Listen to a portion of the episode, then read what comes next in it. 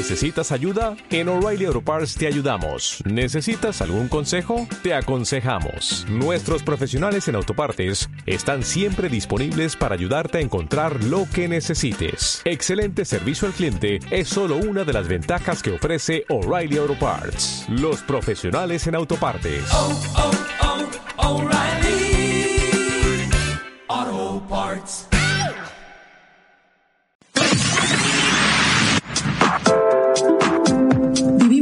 Que nunca parecen tener 24 horas. Pero es miércoles y es de noche. Y entre todo ese ruido, qué gusto poder encontrarnos para juntos abrir este portafolio. Arrancamos.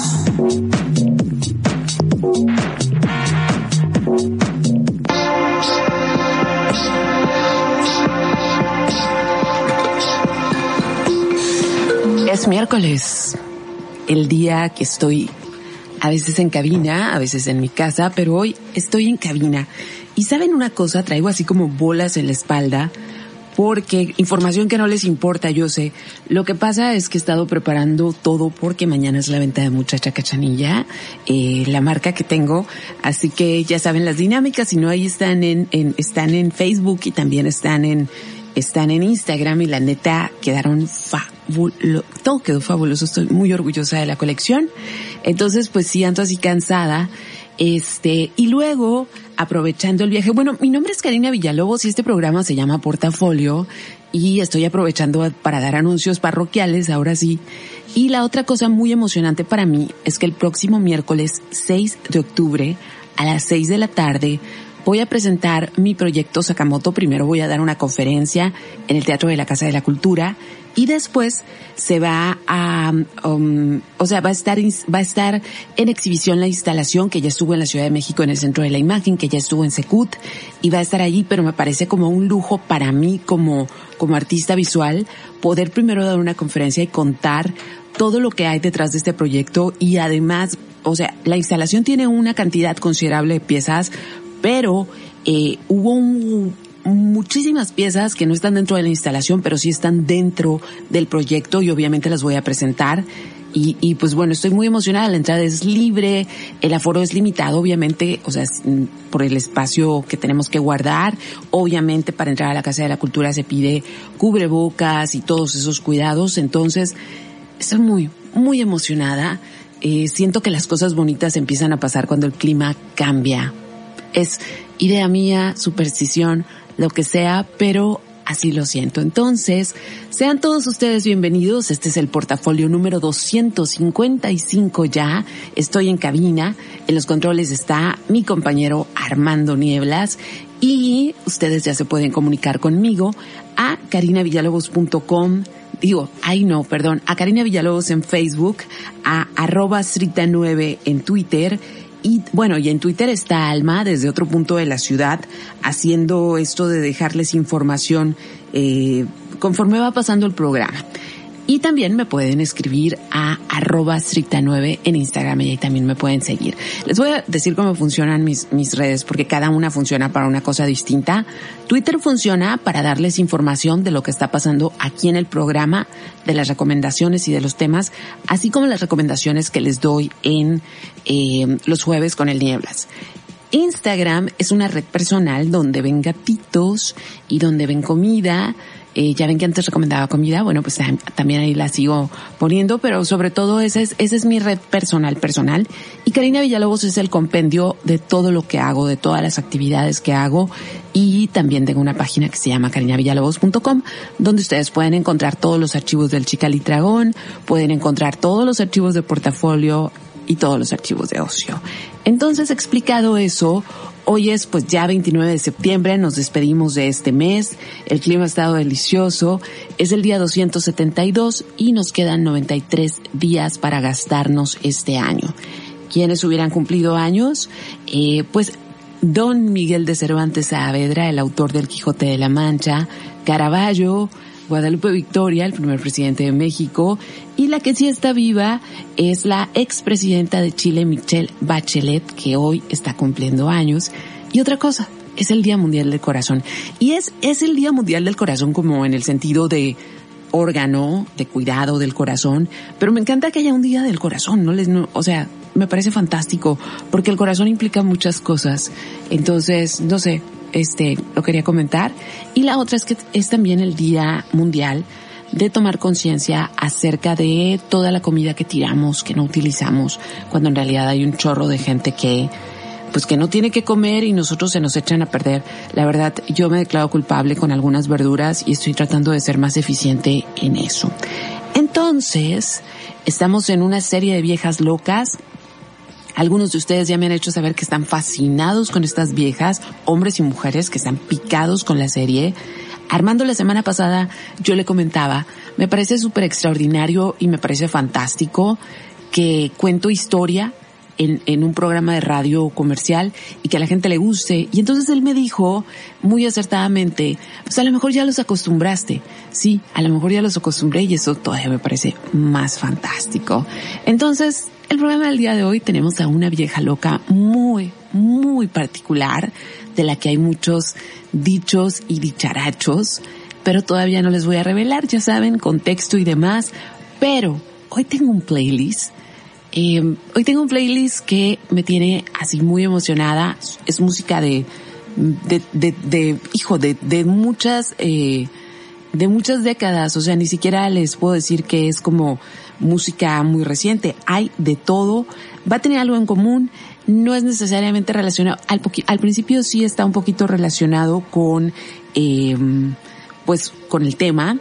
Pero lo que vamos a escuchar primero es, eh, y es una canción del 2010, es un disco que escuché hasta el cansancio, es una banda que me encanta, que se llama Astruth y son españoles. Y ellos hicieron un, un disco como con sus canciones, con canciones que ya habían sido éxitos. Astruth son los que cantaban y que he puesto aquí bailando. Este, no sé si la recuerdan, después la cantaba una chica también, pero bueno, eh, hicieron un disco en particular que se llamaba Lo Nuevo, con el colectivo el colectivo Brosa y este colectivo tocan instrumentos medievales. Entonces llevaron sus canciones que regularmente son de electrónica a un estilo medieval y es una belleza. Entonces lo que, con lo que vamos a empezar musicalmente este portafolio eh, es con esto que se llama Miedo a la muerte, estilo imperio. Si nunca han escuchado a Struth, disfrútenlo y disfrútenlo y escúchenlo. Aquí va. Estás escuchando el portafolio en los 40.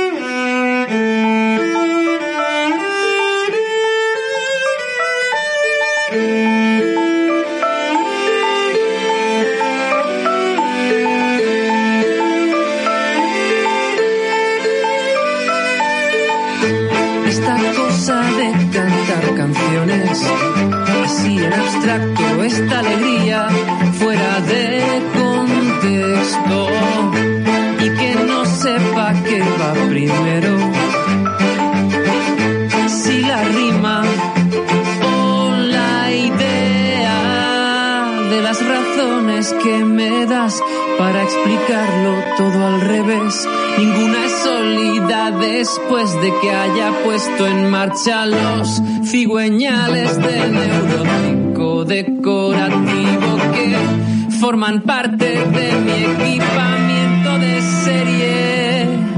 Miedo a la muerte, estilo imperio, depresiones, Biedermeier, mal rollo, Luis XV, mal rollo, Luis XV, miedo a la muerte, estilo imperio, depresiones, Biedermeier, mal rollo, Luis XV, mal rollo y míralo en serio que me lo tomo. Y mira el asco que doy, como se me dispara el factor cursi. Que me quieras, te digo.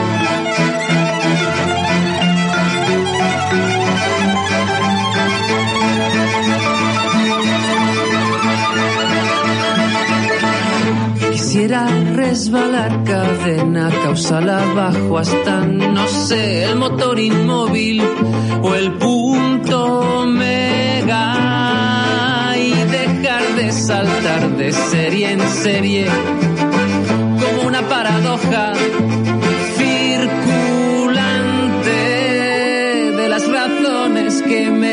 para explicarlo todo al revés. Ninguna es sólida después de que haya puesto en marcha los cigüeñales de neurótico decorativo que forman parte de mi equipamiento de serie. Miedo a la muerte, estilo imperio, depresiones, Biedermeier, mal rollo, Luis XV, Miedo a la muerte, estilo imperio, depresiones, Biedermeier, mal rollo, Luis XV, Luis XV. Hay demasiada cafeína en mi torrente sanguíneo y una falta de síntesis conectivas en mi vida. Hay demasiada proyección mitopoyética entre las mías Miedo a la muerte, estilo imperio, depresiones, Biedermeier, mal rollo, Luis XV, mal rollo, Luis XV, miedo a la muerte, estilo imperio, depresiones, Biedermeier, mal rollo, Luis XV, mal rollo, y míralo en serio que me lo tomo.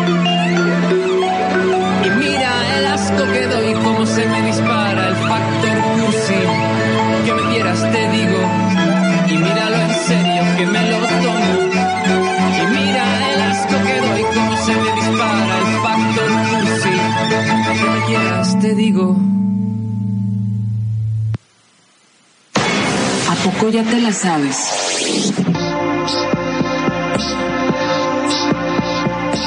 Hey, estoy recibiendo sus comentarios. Eh, por ejemplo, Zuli me dice que se aventó tres programas al hilo esta semana para ponerse al corriente y que le gustaron mucho. Alicia Bazar dice que emoción.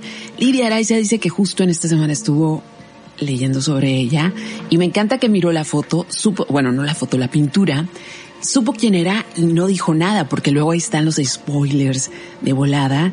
Entonces, qué emoción, pero ya saben, contexto. Estos programas siempre son necesarios iniciarlos con contextos. Entonces, eh, nos vamos a ir a la Rusia, a la Rusia de por allá, la cuarta década de los 1700. Si se han fijado que no sabemos nunca nada de Rusia, sabemos como, ah, sí, tenían zares, ah, sí, hay osos, ah, sí, hace un chorro de frío, ah, ah, sí, fueron comunistas. O sea, no, no, no sabemos mucho. Ah, vienen muchas rusas a casarse para acá. O sea, en realidad no sabemos mucho de Rusia, siempre ha, estado- ha, ha sido muy aislado. Entonces, por allá por aquellos tiempos, como les decía, en la cuarta década de, de los 1700, llegó al trono una mujer llamada Isabel I. Pero, este, no llegó de modo legal, por decirlo de alguna manera, este, sino que hubo una revuelta y hubo un golpe de estado, se derribó al zar que estaba reinando en ese momento y como ella tenía sangre, eh, pues sangre Romanov, eh, pidió, más bien se sentó sobre el trono, punto. Y, y en ese momento en que ella recibe el trono, eh, bueno, o que se sienta en el trono y que empieza a ser la que manda, pues empezó a hacer cosas bonitas por Rusia, ¿no? Porque Rusia en ese momento histórico y cuando se le comparaba con otras, eh, con otros imperios que estaban alrededor, que estaban brillando muchísimo, como el caso del español, como el caso del inglés, Rusia era como el imperio, el imperio chafa. Y, y, y, o sea, no, no, no hicieron colonias en, en, en América, eh, o sea, mal, todo mal, ahí se andaban peleando entre ellos nada más, ¿no? Entonces, pues trató de hacer cosas bonitas para que empezara a tomar como un nuevo brío la Rusia imperial. Entre ellas es que abolió la pena de muerte, estableció un senado que le ayudara a gobernar, fundó universidades, academias de arte, y, y ahí iba, ¿no? Ahí iba. Este, esta mujer no era muy, muy, este, mmm, no era muy respetada como por el vulgo porque era mujer. Y hay una cultura muy machista en Rusia. Había y hay hasta este momento, porque por ejemplo en Rusia actual es, es, es pena de cárcel ser homosexual, por ejemplo, ¿no? Entonces, pues como era vieja, pues no, no se le tomaba mucho en cuenta. Bueno, total. No sé quién era su esposo, sí, nadie lo menciona, ha de haber sido un cero a la izquierda. Total, que tuvo algunas hijas. Y ya saben lo que pasaba en, en Europa, ¿no? La manera en que los reinos, en, en, en, en la Europa imperial, los reinos consolidaban alianzas y empezaban a ayudarse para crecer juntos y tener poder y demás, pues era casando hijas con gente poderosa y ella tuvo ahí unas cuantas hijas y resulta que por más que las anduvo ofreciendo, tratando, ofreciendo dotes millonarias, nadie, ningún príncipe, ningún rey quiso casar a su hijo con ninguna de estas muchachas. Nada. Me les hicieron el feo a las muchachas. Entonces, Isabel, que era una mujer muy inteligente, dijo, pues tengo que conseguir quien, pues quien gobierne, porque si no aquí se va a acabar la, aquí se va a acabar la estirpe. Entonces empezó a, hacer como, a hacer búsqueda y se encuentra que tiene un sobrino eh, alemán que se llama Karl Peter Ulrich. No sé alemán, así que cualquier cosa que diga mal del nombre, perdonen. Y pues era un chico, como les digo, alemán. Eh, fue hijo, fue hijo, verán, déjenme decirles exactamente de quién fue. Fue hijo de una de las hijas de Pedro el Grande, ¿sí? O sea, era un Romanov por todas las de la ley. Era alguien, era alguien con sangre real. Pero este muchacho, eh, al, a los tres meses, bueno, cuando era niño, a los tres meses su mamá se murió y cuando tenía 11 años su papá se muere. Se queda huérfano muy joven eh, y a partir de ahí fue criado por oficiales del ejército, se dice que con mucha crueldad. ¿Por qué? Porque era un muchacho frágil, era un muchacho miedosón, era un muchacho que detestaba las ciencias, era débil mental, era débil físicamente y algunos historiadores han llegado a decir que probablemente era tenía cierto retraso mental. Pues ese muchacho fue el que eh, Isabel decidió pepenar y traérselo a San Petersburgo, tenía 13 años en ese momento, para prepararlo para ser el futuro pues el futuro zar de Rusia. ¿Sí? Este chamaco, fíjense, todavía no llegamos a la vieja loca, pero es muy importante que sepan todo esto. Este muchacho era súper, súper desdichado en San Petersburgo, que es muy hermoso San Petersburgo, pero ha de ser, mucho, ha de hacer mucho frío. Y ya a los 28, o sea, lo prepararon 15 años para ser heredero del trono, educación y todo esto. Eh, pero la verdad era la burla de la corte. Todo el mundo decía, neta, este tipo va a ser porque por, por todo lo que les acabo de decir, ¿no? Entonces, a los 28 ya fue nombrado heredero. Eh, primero se nombra heredero para que cuando se muera quien está a cargo, pues ya la corona caiga sobre esa cabeza. Y este, y una vez que es nombrado heredero, puede empezar a tomar ciertas decisiones sobre cómo quiere que sea su gobierno. Y este muchacho empezó a hacer todas las cosas mal. Primero que nada pensaba, ah, Rusia atrasadísima, no tiene nada germánico aquí, debemos empezar a, a como a tener costumbres más germánicas, ¿no? Este, todos dudaban de que fuera a hacer algo importante, es más, todos dudaban de que pudiera gobernar. Pero Isabel, la tía, sabiendo las debilidades de, su sobrino, le buscó el mejor partido, el mejorcísimo partido, para que fuera su esposa y que prácticamente le ayudara, si no es que gobernara detrás de él. Y así consiguió a la austriaca llamada Sofía Augusta Federica de Anhalt-Zerbst, también conocida como Catalina la Grande. Aquí acaba de arribar la vieja loca y nosotros nos vamos con música para ya ahora sí empezarles a contar. Estoy muy emocionada contándoles esta historia. Ok, vámonos con música y esto, es más, voy a ver de qué año es, porque, porque como si les traigo música así de todos lados, este, me voy a checar. Hijo, no, no, no sé exactamente por qué se salió de una compilación, pero ¿saben qué? Esta canción ha de ser como del 81. Es una canción que adoro de una banda que se llama Esplendor Geométrico y se llama Moscú está helado. Estás escuchando el portafolio, escríbeme Karina Villalobos en Facebook, arroba 9 en Twitter y arroba 9 en Instagram. Начинаем концерт краснознаменного имени Александрова ансамбля песни пляски советской армии. Борис Александров на слова Сергея Острового. Песня о Ленине. Солист, заслуженный артист республики Константин Герасимов. Дирижирует народный артист Советского Союза Борис Александров.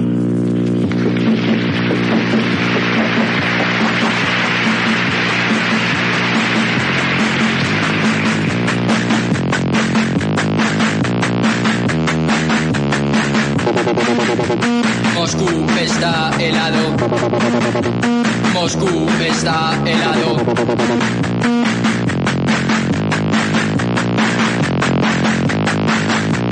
Lenin tuerce la mirada, la muchedumbre lo aclama. Nadie está en la plaza roja, nadie sale de la fábrica. Moscú está helado. Moscú está helado.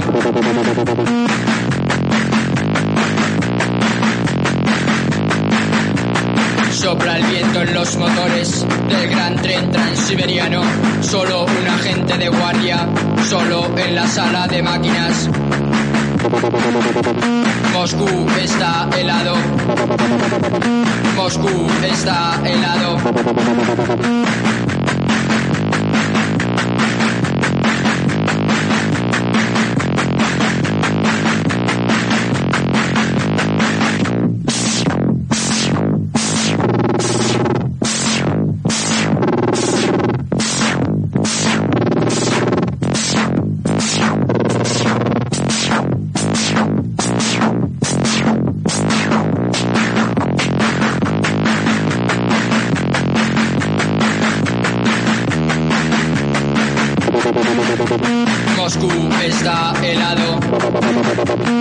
Moscú está helado.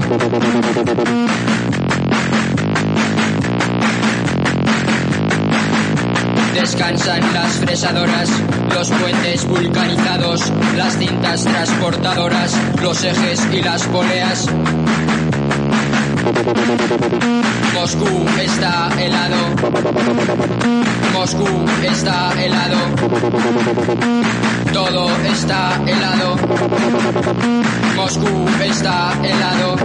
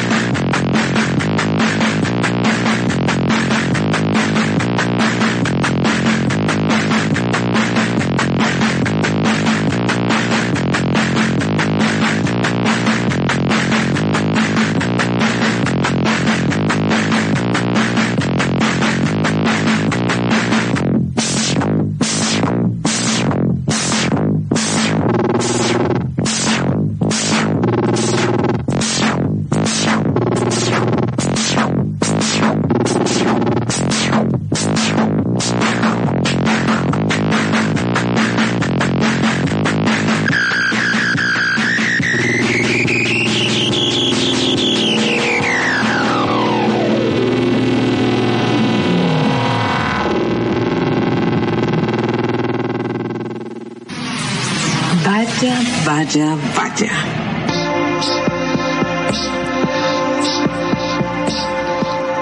Pues así apareció Sofía Augusta, que después va a tomar el nombre de Catalina cuando la casan con este muchacho. Bueno, total, los casan un bodón. De hecho, en 1976, cuando Sarah Brillant Sarah Brillant. No sé si estoy diciendo el nombre correcto, pero bueno, era la Brillant y era la directora de Bazar en Estados Unidos o de Vogue. Ya traigo lagunas mentales, todo mal, pero bueno, la Brillant organizaba los Met Gala que ahora organiza Anna Wintour y en 1976 hizo una exposición sobre la belleza de la ropa eh, de, del Imperio Ruso y exhibieron el vestido con el que se casó Catalina la Grande, que tenía una cintura de 46 centímetros y él solo la falda pesaba 8 kilos. Si buscan la Diana Brilliant, Brilliant, perdón, y, haciendo un paréntesis gigante, si no han visto eh, su documental, lo pueden ver en Prime Video, yo lo he visto como cinco veces, eh, se llama The Eye Has to Travel o El Ojo Tiene que Viajar, una mujer que era muy peculiar en su cara, pero una mujer inteligentísima, impresionante. Cierro paréntesis porque vi la foto esa de donde ella tiene en las manos el vestido de Catalina la Grande, y pues bueno, que los casan, ¿no? Los casan y este, esta princesa alemana no le cayó bien a, a la hora Pedro III, sí, porque ya no, ya no iba a tener su nombre, o sea, su nombre Carl Peter, sino que ahora ya iba a ser Pedro III. Y este, no le cayó bien porque era una morra inteligentísima, este, era súper, o sea, súper, era como realeza alemana y a él le gustaba mucho el alemán y al sentir que ella era, más alemana que él, pues sí se sentía como en desventaja. Era súper culta, leía un buen y tenía un carácter muy fuerte. Se casan y la noche de bodas no era como la que les conté, las bodas de, de, las bodas en Francia. Aquí no, no tenían que tener espectadores, pero el punto es que Pedro en lugar de invitarla a la, a la cama nupcial, la invitó a jugar con soldaditos de plomo. Y estamos hablando de alguien que ya tenía más de 30 años y esa era su afición. Entonces todo mundo en la corte se burlaba de él. Y la verdad, Catalina, que ya tenía su nombre de Catalina, eh, estaba como que ¿qué demonios vine a hacer aquí? Pero ya saben, no se podía devolver, entonces tenía que resolverlo de alguna manera.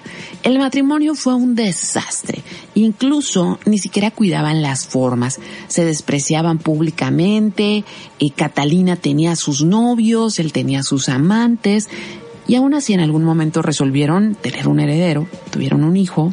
Pero bueno, Pedro III iba y tomaba decisiones en contra de voy a, voy a, especificar algo. Cuando ellos se casan, él todavía no es el zar porque todavía no se muere su tía. Pero pues ya es cuestión de tiempo, ¿no? Entonces, pero ya está tomando decisiones, ya está integrado como parte de, de, de este, de, pues de esta, esta regiduría, ¿no? Imperial. Entonces, empezó a tomar decisiones que iban en contra de la Rusia misma. Por ejemplo, devolvió territorios ganados en guerra entonces los soldados lo empezaron a odiar. En lugar de defenderlos, o sea, si les había costado tanto trabajo ganar territorios, este, amigo, aquí le devuelvo, no quiero tener enemigos. Eh, dio libertad religiosa cuando en realidad en ese tiempo la religión era la católica ortodoxa. Prohibió que los eh, sacerdotes, los sacerdotes ortodoxos usan la barba larga, es parte de usos y costumbres y es parte de, pues es parte de, lo que hacen y cómo se visten y cómo tienen, cómo deben llevar el pelo en la cara, ¿no? Bueno, pues los hizo a todos rasurarse, son como niñadas, pero eso hizo. Eh, promoció, promocionó modas francesas y obviamente con todas estas cosas, la figura de él se iba debilitando. Sí, todo el mundo sabía que su esposa no, la, no lo quería, que nadie lo quería, que y que estaba haciendo las cosas mal. Así que, de repente fue proclamado zar. Y lo primero que hizo fue, me voy a vengar de todos, y yo sé que suena bien tonto, pero neta así, y así lo retratan los registros históricos. Me voy a vengar de todos los que se han burlado de mí. ¿Y saben quiénes eran todos los que se habían burlado de él? Absolutamente todos. Entonces imponía a diestra y siniestra castigos, se burlaba de la gente, invitaba gente. Era un, o sea, no tenía forma ni pies ni cabeza. Así que una facción del ejército, la parte más poderosa del ejército, junto con Catalina, conspiraron para derrocar a Pedro III. Estamos hablando de algo súper delicado, porque esta mujer ni siquiera era rusa, ¿sí? Era una alta traición por la cual podía ser, le podían cortar la cabeza. Sin embargo, la morra se puso a conspirar, aceptó como todo el trato con el ejército, entonces aprovechan que este anda por ahí con la amante, ella se declara emperatriz, se pone un uniforme del ejército de hombre y va en busca de él para arrestarlo. Para esto, a Pedro ya le había llegado el chisme de que, ¿sabes qué? Esta vieja te acaba de quitar el trono. Y entonces dice, no, pues como yo voy a, ahí va, y la quiere arrestar, pero ninguno de los del ejército lo, lo pelan, sino que lo obligan a abdicar. O sea, él no podía creer que su ejército, su ejército, el que era todopoderoso de acuerdo a las leyes monárquicas, nadie lo pelaba, total. Lo hacen abdicar y, y, y ¿saben qué es lo más loco? Este hombre fue zar únicamente 186 días. Su tía lo preparó 13 años para ser zar, 15 años, perdón, o sea, de los 13 a los 28, eh, y luego más adelantito lo es coronado y dura únicamente 186 días en el poder. Y se puso a llorar, eso dicen las crónicas, y entonces lo encarcelaron y y le pidió de favor a Catalina que por favor, por favor, por favor, lo encarcelaran con su amante. Y Catalina le dijo, no, no se hace. Y aparte, pues la amante, ¿qué culpa tenía de que él estuviera encarcelado? La amante no quería estar encarcelada tampoco. Entonces, ya rogándole a Catalina, le dijo, bueno, déjame quedarme con un sirviente y con mi perrito. Y Catalina le dijo, está bien, puedes tener tu perro, puedes tener su sirviente, pero una semana después lo mandó a estrangular. No quería moros, en la costa porque ella tenía grandes planes para la corona que se acababa de, acababa de poner sobre su cabeza. Así que aquí viene la, o sea, ya viene, ahora sí, esto es de viejas locas. Vamos a parar aquí y ahora toca, si se dieron cuenta o no se habían dado cuenta, toda la música que estamos escuchando hoy, toda es española. Entonces, y es de muchas, eh, es, es, es de muchas épocas. Entonces, ahora vamos a escuchar a una banda, este, una banda también, no sé si alguien de por aquí le, va a recordar cosas. Es una banda que se llama Aviador Dro, que tuve la fortuna de verlos hace algunos, hace bastantes años, hace como uh, 14 años en Tijuana. Estaban en un regreso porque estaban, ya estaban rucos, ahorita estar ruquísimos, pero este, ellos fueron como muy, muy importantes en los ochentas en, en España. Entonces, vamos a escuchar esto que se llama Baila la Guerra 4 y cuéntame qué te está pareciendo la historia en Karina Villalobos en Facebook. Es más fácil porque es lo que tengo que ver, aunque también por Instagram me puedes escribir y ya sabes que en Twitter, en Strita 9, Alma les está dejando información. Aquí está. Vamos con Aviador Dro en el portafolio.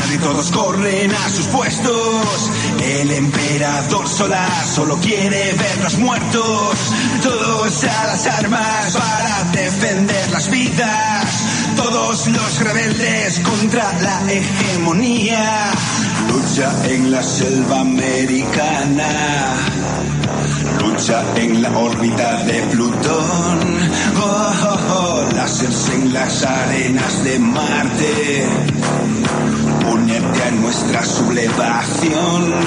Oh, oh, oh, y tú, baila la guerra. y tú, danza con armas.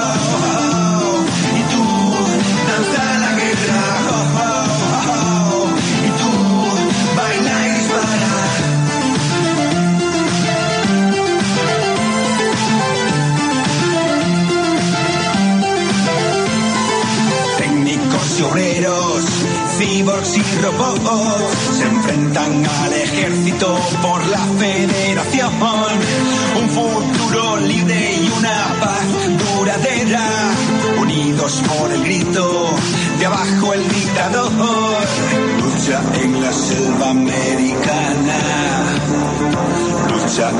órbita de Plutón. Oh, oh, oh, en las arenas de Marte. Sublevación. Oh, oh, oh.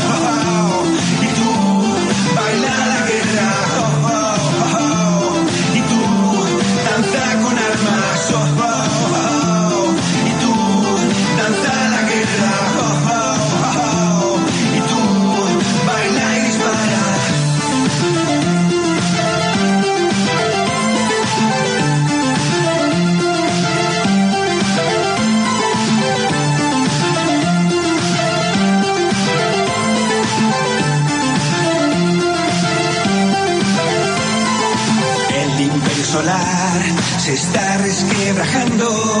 Un senado ineficaz que se ha ido deteriorando. Por fin llegaremos hasta el palacio imperial. Y entonces nuestro emblema muy fuerte brillará. Oh, oh, oh. ¿Y tú? Baila la guerra. ¿Y tú? Danza con armas. ¿Y tú? Danza la guerra. ¿Y tú? Baila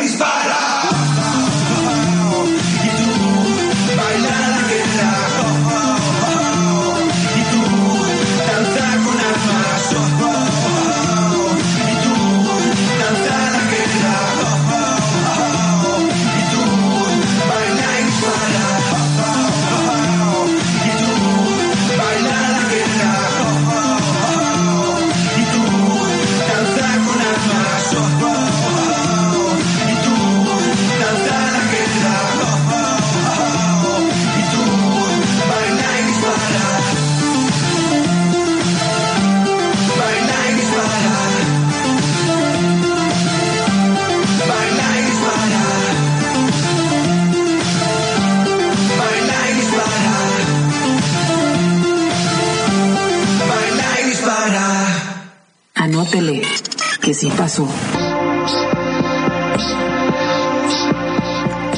¿Cómo van con Catalina? ¿Qué les está pareciendo hasta ahorita lo que les he contado? Entonces, chequen esto. La palabra correcta para poder hablar de Catalina es que fue una usurpadora. Usurpó un poder que no le correspondía porque en primera instancia no tenía una gota de sangre rusa, nada ruso. Pero sus ambiciones eran más grandes que eso y eran enormes. Y entonces dijo, este, pues, vamos a, vamos a arreglar este relajo, ¿no? Y dicen los biógrafos, dicen quienes la conocieron, que era una mujer que imponía, que, que no le podías discutir mucho, porque imponía mucho su voluntad. Ahora, empezaron con, cuando ella empieza a gobernar, le empezaron a llamar Catalina la Grande por, por grandiosa, The Great. Y ella no aceptaba el nombre, le parecía, le parecía como muy, ¿cómo podemos decir? Como muy exagerado, ¿no? Entonces ella no se hacía llamar Catalina la Grande, pero sí pasó a la historia como Catalina la Grande. Entonces lo primero que hizo, su primer misión fue convertirse en la rusa perfecta. Aprendió la lengua mejor que cualquier ruso, leía y leía y leía. Eh, dicen que incluso en las noches se le veía alrededor de los jardines descalza, leyendo, y eso empezó a franjearle mucha admiración entre la gente, no nada, o sea, no nada más entre los militares y la gente que la rodeaba en el castillo y todo eso, sino la gente común. Empezó a verla con mucha, eh, con mucha admiración, como que neta quería hacer las cosas bien. Y luego, ¿qué más hizo? Este, se aprendió todas las costumbres clásicas de Rusia. Era la más, o sea, ella decidió, voy a ser la más rusa de todas las rusas. Y luego quiso, así como primer golpe, quiso renovar el código penal que estaba vigente en ese momento porque tenía muchas contradicciones, ¿no? Total, a final de cuentas ese no lo pudo, mm, no lo pudo cambiar porque su senado eh, en realidad pues eran muchos hombres que no se ponían de acuerdo y, se empezó a cansar y dijo, ay ya, mejor me voy, a hacer otras cosas que sí pueda hacer. Total, a final de cuentas se hace lo que yo diga, porque si algo además tenía Catalina, es que además de que era, o sea, es, es un poquito contradictorio, eh, pero es que ella leía mucho y, le encantaba hacer como, le encantaban como los ilustrados franceses, Voltaire y todo esto. Pero saben una cosa, ella era absolutista total porque consideraba que los rusos pues andaban muy atrasados, entonces que no, no les podía dar muchas libertades en realidad. Así piensan todos los, as- as- así piensan todos los dictadores, ¿no?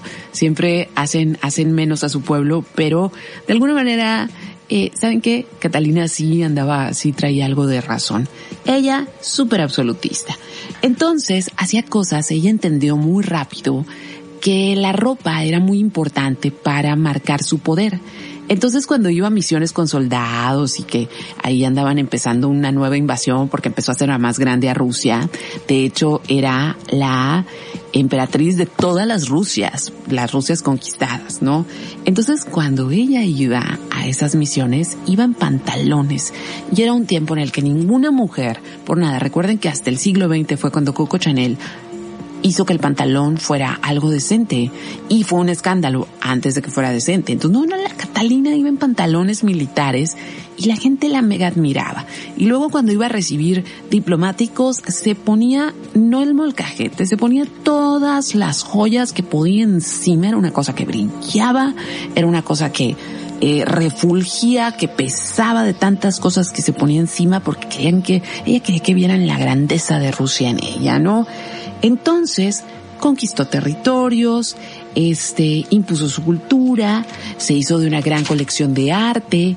De hecho, el museo, el Hermitage, eh, eh, que era la casa de veraneo de los Ares, ella lo inició, ella inició, que ahora es el museo más grande del mundo, ella inició con un ala ese museo la cole con su colección de arte y luego trajo a su corte arquitectos, filósofos, científicos, artistas, abrió hospitales, abrió orfanatos y de repente, ¿saben qué?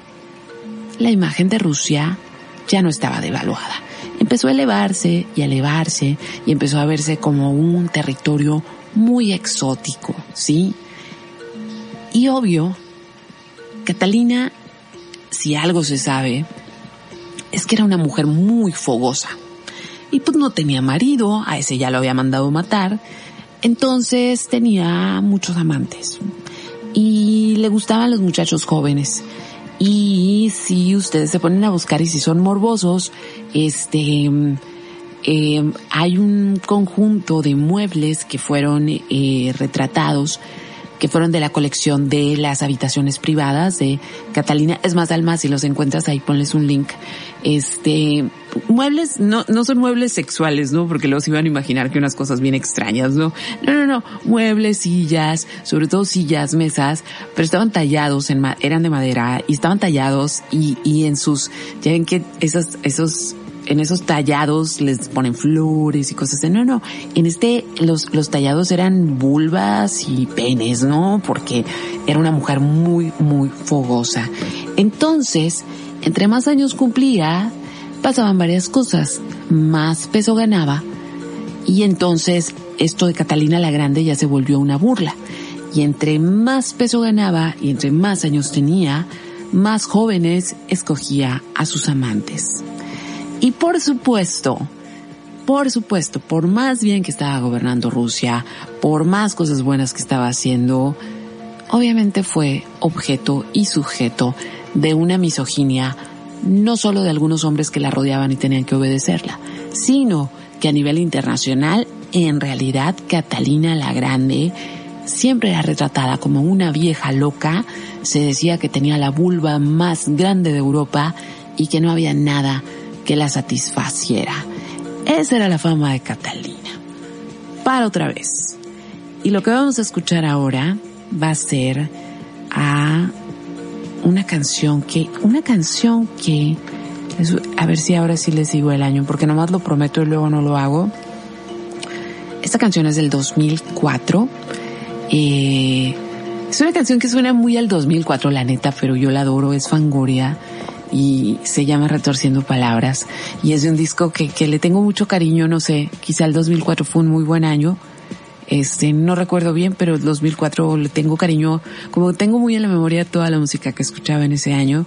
Entonces, este, tenía mucho, yo creo que tenía años que no escuchaba esta canción y si por alguna razón en algún momento del futuro, Iván Díaz, escuchas esto, esta es una de las canciones que de repente nos mandábamos cuando aquello de mandar playlists, que ya eran electrónicos, ¿no? Pero que nos mandábamos playlists, así que va para ti. Esto es Retorciendo Palabras con Fangoria y estás escuchando el portafolio.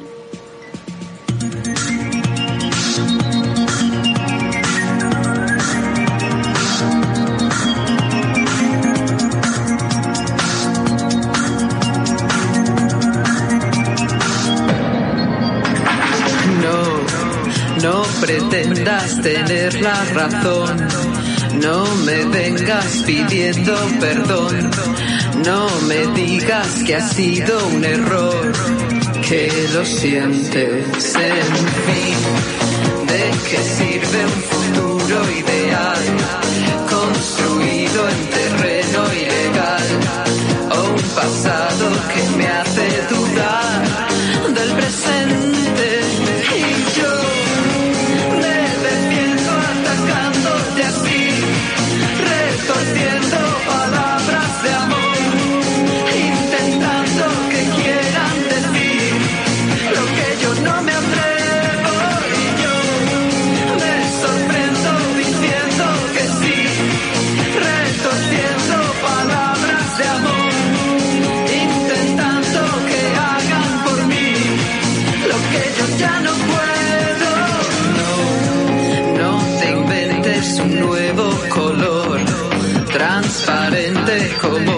traición,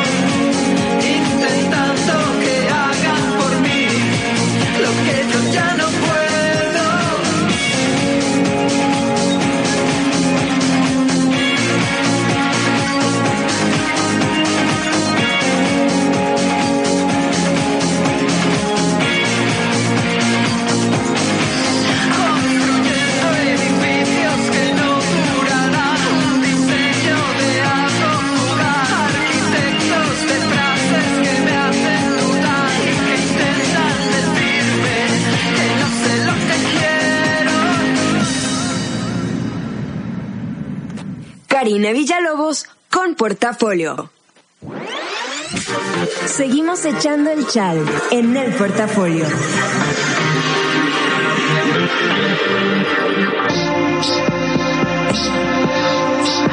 Y nos quedamos en la parte en la parte que desacreditaba a Catalina porque pues era muy fogosa esa mujer y eso no era bien visto porque aparte saben que no le pedía permiso a nadie, pues ella era la reina absoluta, era, era la emperatriz absoluta, el poder absoluto de Rusia, no tenía marido, no tenía que darle, eh, pues no tenía que darle explicaciones a nadie. Entonces, como les contaba, pues había muebles ahí con, con referencias eróticas, sus muebles, con vulvas y penes, y se burlaban de ella. Y el hecho de que tuviera amantes muy jóvenes era como el pretexto perfecto para desacreditarla internacionalmente. De hecho, hay ya, pues ya, obviamente estamos hablando de tiempos donde hay imprenta, donde hay prensa, donde hay pasquines. Entonces, la, a ella la, siempre los, en Europa, eh, los cartones la nombraban como la ninfómana enloquecida y luego la dibujaban como su cara, eh, con un cuerpo de oso, café, gordo obviamente, y, como tratando de seducir a todos los hombres que estaban alrededor de ella. A pesar de que en Rusia eh, fue querida y fue respetada, a nivel internacional, a pesar de que logró poner en el, como en el, en el esquema internacional nuevamente a Rusia como un lugar importante, eh, sí era infravalorada por ser mujer. Se decía que gobernaba con la vulva, se decía que tomaba decisiones en sus días menstruales y todas esas cosas que no son tan familiares a todas las morras hasta el día de hoy. Entonces, como les contaba, a ella le gustaba mucho, le gustaba mucho leer a los intelectuales franceses, a los ilustrados. Y entonces que arranca la Revolución Francesa, este, que en parte les conté, cuando les conté de la vieja loca María Antonieta, pues conté una parte de eso, que arranca la Revolución Francesa y que, y que les cortan la, que, que le cortan la cabeza, o sea, que los matan a los reyes y a pesar de que ella de corazón creía en, en, en, que sí debían cambiar los gobiernos, en que sí debía cambiar la manera de manejar el poder, consideraba que todavía no había logrado educar a Rusia para ello, entonces le dio miedo, ahora sí que le dio miedo y dijo me van a cortar la cabeza a mí también. Entonces Catalina, con 67 años, hizo algo que nunca jamás hubiera pensado que iba a hacer ni ella misma y estableció una ley de censura en Rusia para que no se leyeran a los ilustrados franceses y para que a la gente no se le antojaran ideas como pues hacerla perder la cabeza. Para este momento, les repito, Catalina ya tenía 67 años, estaba bastante entrada en carnes y después de dos meses de que impuso esta ley de censura, ella murió de un derrame cerebral así que ya no le tocaron, ya, ya no, ya, o sea, perdió el control de la censura, de la censura que había impuesto, ya no pudo evitar que los ilustrados, que la voz de los ilustrados entrara a Rusia. Y pues así las cosas. Y saben qué es lo más denigrante de este caso, que como a ella siempre se le estaba criticando de ninfómana enloquecida, el rumor que se corrió y la gente se reía de ella y la gente decía que era verdad se decía que Catalina había muerto en el momento en que estaba copulando con un caballo, porque así de insaciable era. Entonces sí, tachada de ninfómana enloquecida, otra vieja loca. Y aquí me quedo, aquí termino con la historia de Catalina. Cuéntenme qué les pasó, qué les ha parecido. Todavía regreso para despedirme, mandar saludos, recomendarles algunas cosas.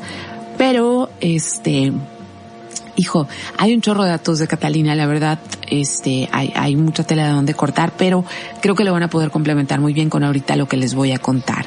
Entonces, vámonos ahora, sigo con música española y vamos bajando así, vamos bajando el ritmo y vámonos con una de esas canciones que es como, como uno de esos clásicos de clásicos de clásicos de clásicos que siempre conmueven y esta canción es de 1984.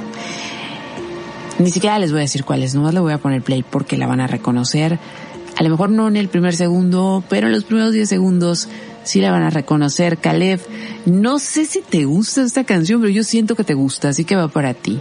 Va, todavía me puedes escribir. Karina Villalobos en Facebook, arroba 9 en Twitter y toda la info la está poniendo Alma en, digo, en Twitter y también estoy en arroba 9 en Instagram.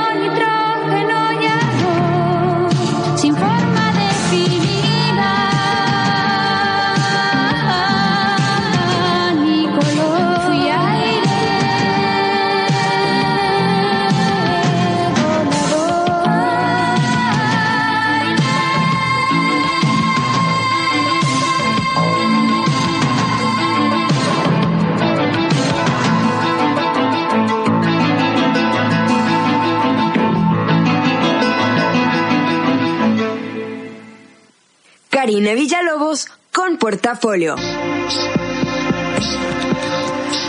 Hora de irse y me da risa que alguien comenta erróneamente, uy, sí, la que le encantaba la Sofía. No, muchachos, esos eran justo, eran los comentarios misóginos que se hacían sobre ella porque tenía mucho poder. Y así es como, y así es como se juzga y se ha juzgado a las mujeres en posiciones de poder o de privilegio cuando obtienen algo por sus propios méritos, es lo primero que se dice. Ejemplo, cuando a María Félix le dieron su primer protagónico, muy, muy verde, eh, con Jorge Negrete, y que se cayeron muy mal, Jorge Negrete le dijo, ah, ¿y usted con quién se acostó para que le dieran este papel? Y aquella que era bien rápida le dijo, pues usted tiene más años en esto, así que seguramente usted sabe con quién hay que acostarse, ¿no? Entonces siempre es esa cosa, así que no, no va por ahí. A quien hizo esos comentarios que ni siquiera lo voy a, ni siquiera lo voy a mencionar. Entonces, eh, me queda eh, despedir este programa. Obviamente vamos a seguir con viejas locas porque hay para tirar para arriba. No, no para tirar, las tiraron para arriba todas, ¿no? Pero, o sea, tenemos muchas historias y todavía estamos en las historias muy, muy viejas. O sea, todavía no nos estamos acercando ni siquiera al siglo XIX y al siglo XX. Entonces, eh, mando saludos a Alonso, Alemania. Seguramente va a escuchar este programa en el futuro que también va a estar colaborando conmigo para un programa de una vieja loca en particular y este me escribió la semana pasada. Y les quería recomendar, hay dos series eh, para conocer mejor a Catalina la Grande. Una es una serie fantásticamente divertida, pero divertidísima, es de humor negro y aparte sale el Fanning que a mí me, fascina cómo actúa ella. Y esta serie se llama The Great y es, tiene una tiene un imaginario super pop, unos colores increíbles, es hermosa la serie por donde la vean, eh, es preciosa, obviamente eh, Pedro III es súper tonto y ya se acabó la primera temporada, viene la segunda, donde la pueden ver en Stars Play. Yo el año pasado, así que andaba en búsqueda de cosas, porque pues el año pasado estuvimos demasiado encerrados, eh, la agarré como la, los siete días gratis y me aventé me aventé esa serie, la verdad. Creo que todavía está esa promoción, pero también creo que es uno de esos servicios de streaming que no son caros y que de repente lo puedes contratar por un mes para aventarte lo que te puede interesar de ahí. Y si tú estás escuchando en Estados Unidos, eh, la serie allá está en Hulu. La verdad, la amé. Amé cada minuto de esa serie. Son 10 episodios de una hora cada uno. Increíbles, pero increíbles. Y hay otra cosa que no les mencioné, Catalina. Catalina era muy moderna esto va para los anti-vax. Este, cuando ella estaba, bueno, cuando todavía no estaba en el poder, todavía era esposa, eh, hubo una epidemia de viruela en, en, en Rusia. Y literal, a la gente que, a la gente que, o sea, a la gente que se infectaba, las, las, como las, los sacaban de la ciudad, los, los, ¿cómo se dice cuando lo, te expulsan de la ciudad? Los desterraban de la ciudad para que no contagiaras más y, y, y los quemaban. O sea, una cosa muy ignorante, pues no se sabía ni qué onda. Entonces ella supo de un doctor inglés que estaba inoculando con la misma viruela, o sea, con, con las mismas costras de la sangre de las costras de viruela estaba inoculando y era algo que pues era lo que hacemos ahora con las vacunas, pero pues imagínense a nivel mega básico entonces ella, ella se animó a hacerse esa vacuna. Y fíjense, esa vacuna y esos avances y esa investigación se dio a conocer hasta 10 años después. Obligó incluso a Pedro III a que se vacunara de esa manera, tenía pánico. Entonces muy, muy, muy moderna, vieja moderna. Por eso, por eso fue una vieja loca. Entonces, todo esto lo pueden ver, o sea, como esto de la viruela, ahorita me acordé de eso, eh, lo pueden ver en parte de eso en la serie de The Great que está en Stars Play. Y si ustedes tienen HBO, hay otra serie mucho, muy seria. Esta no es una comedia, no es una obra cínica, sino que son cuatro episodios que retratan, actuada por la maravillosa Helen Mirren, retratan los últimos años de Catalina la Grande. Entonces ahí tienen dos opciones por si les interesó la historia. Este, y pues muchas gracias a todos los que anduvieron pasando por aquí. Ana Karina, Caleb, Mario, Oliver, Adriana, Livia, Zuli, Alicia, eh, Mar, Morgana, Morgana, no sé si estás escuchando, pero dejaste por ahí un, una notita, te quiero amiga, te quiero, te extraño, espero que estés perfecta ya en CDMX, este, gracias por, por aparecer por ahí, Laura, Luisa, Luzbertila, Celestete, Shio, eh, Billy, Alicia, Isa, Ruiz y Salvador me escribió en Instagram y me dijo que cayó por fin eh, en la tentación de escribir que tenía creo que como mes y medio escuchando el programa y yo valoro enormemente, pero enormemente cuando me escriben, de verdad. Es, es, es para mí lo que hace que valga la pena este trabajo, porque yo soy la loca que está aquí en el micrófono y a veces pienso que estoy aquí sola con Armando y, y de verdad es, yo, o sea, valoro mucho. Nadie tiene por qué escribirme, o sea, nadie tiene la obligación, pero saberlo me hace sentir como que vale la pena hacer todas estas investigaciones y estar aquí en la noche. Y a los amigos del futuro, en especial, le quiero dejar un feliz cumpleaños a Joana Ruelas, que va a escuchar esto en el futuro, porque me imagino que hoy ando anda celebrando, y a mi hermana Adriana, y a mi hermana Glenda, y a Glenda Campos, y a Joaquín, que son los que align, que son los que siempre esperan el programa en el futuro. Y quiero también, no, Adriana, se lo pones a Bebuco. Mi sobrino cumpleaños mañana, así que sobrino, yo sé que te parezco cool porque hago programa en la radio, porque tengo un podcast, así que desde este lugar cool te mando un feliz cumpleaños y te quiero mucho, tengo un regalo para ti. Y pues nada, ahora sí yo me despido y que tengan muy bonita noche. Este, mañana muchacha cachanilla a partir de las 10 de la mañana. Y me voy a despedir con una canción que eh, me voy a dejar, igual como la semana pasada, me voy a dejar los audífonos puestos. Esta canción está en, en, en catalán y es del proyecto Sábado en Zabalas, eh, que es, hizo varios discos, pero este disco, el Apropat, eh, fue, que no sé cómo se menciona, no sé catalán. Andrea, si un día escuchas esto, regáñame, no sé catalán. Entonces la canción se llama Un girasol en su cabello o algo así. Es una canción muy hermosa y esta te la dedico a ti que hoy estuve platicando justamente de esta canción contigo, pero no te la puse. No sé si la vas a escuchar en el futuro, pero es para ti. Y les, les advierto que les va a recordar como así, como les va a traer ahí un túnel del tiempo o les, les va a parecer algo similar a algo que se llamaba o se llama mocedades. Entonces, ahora sí, ya saben, mañana este va a estar el podcast en todas las plataformas disponibles y cualquier cosa, pues aquí ando en redes. Cuídense mucho, los dejo con Sabbath en Zabalas y yo con los audífonos puestos. Bye bye.